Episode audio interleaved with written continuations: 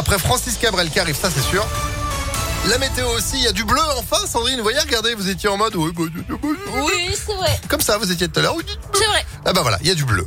Tant mieux, ça fait du bien. La météo, c'est juste après l'info. On commence avec quoi Bonjour? Bonjour Phil, bonjour à tous. À la une, les Dalton veulent enterrer la hache de guerre. D'après le progrès, un membre du collectif de rappeurs lyonnais, connu pour ses rodéos et ses intrusions, se dit prêt à rencontrer le maire de Lyon, Grégory Doucet, à visage découvert et même à s'excuser si les problèmes de leur quartier, le 8e arrondissement, sont pris en compte.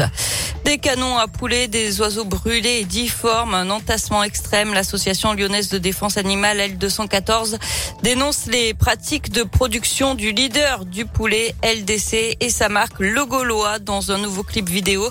Par ailleurs, le Sénat doit définitivement adopter aujourd'hui la loi pour mieux protéger les animaux. Le texte prévoit notamment d'interdire les animaux sauvages dans les cirques, les dauphins et autres cétacés dans les parcs aquatiques et la vente d'animaux de compagnie sur Internet par les particuliers.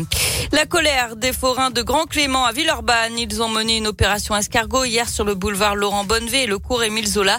Ils ont aussi organisé une distribution gratuite de fruits et légumes sur le parvis de la mairie.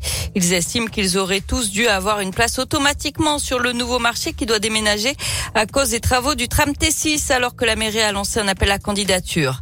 Il avait été condamné à 5 ans de prison ferme pour agression sexuelle sur mineur. Bernard Prénat est derrière les barreaux. L'ancien prêtre a été arrêté hier matin et incarcéré dans la Loire. Jusque-là, il avait évité la prison pour des raisons de santé. Quatrième jour de grève des chauffeurs de bus à Lyon avec toujours quelques perturbations, surtout dans les transports scolaires. Et puis grève aussi aujourd'hui des agents de sûreté de l'aéroport de Lyon-Saint-Exupéry. Attention, si vous devez prendre l'avion aujourd'hui, le temps d'embarquement risque d'être un peu plus long que d'habitude. Du foot avec ce coup de tonnerre à l'OL, le directeur sportif Juninho a annoncé son probable départ à la fin de la saison. C'était hier soir sur RMC. Un timing surprenant à quelques jours seulement du choc face à l'OM à Dessine, mais il semblerait que la légende brésilienne ait d'autres projets en tête, Johan Paravi. Oui, on ne s'attendait pas forcément à une sortie médiatique à ce moment-là de la saison. Juninho a évoqué sa fatigue mentale, lui qui a endossé euh, le rôle de directeur sportif en 2019, dix ans après son départ de l'OL en tant que joueur. Le Brésilien l'a rappelé, il était parti sur un cycle de trois saisons. À la fin de celle-ci, normalement, c'est fini, ce sont ses mots. Il indique avoir envie de se reposer, de voir autre chose et notamment, pourquoi pas devenir entraîneur. Pas surprenant quand on connaît son amour pour le terrain et la tactique. Juninho pourrait d'ailleurs prochainement passer ses diplômes pour pouvoir entraîner en Europe euh, pour, je cite, ne pas avoir de regrets.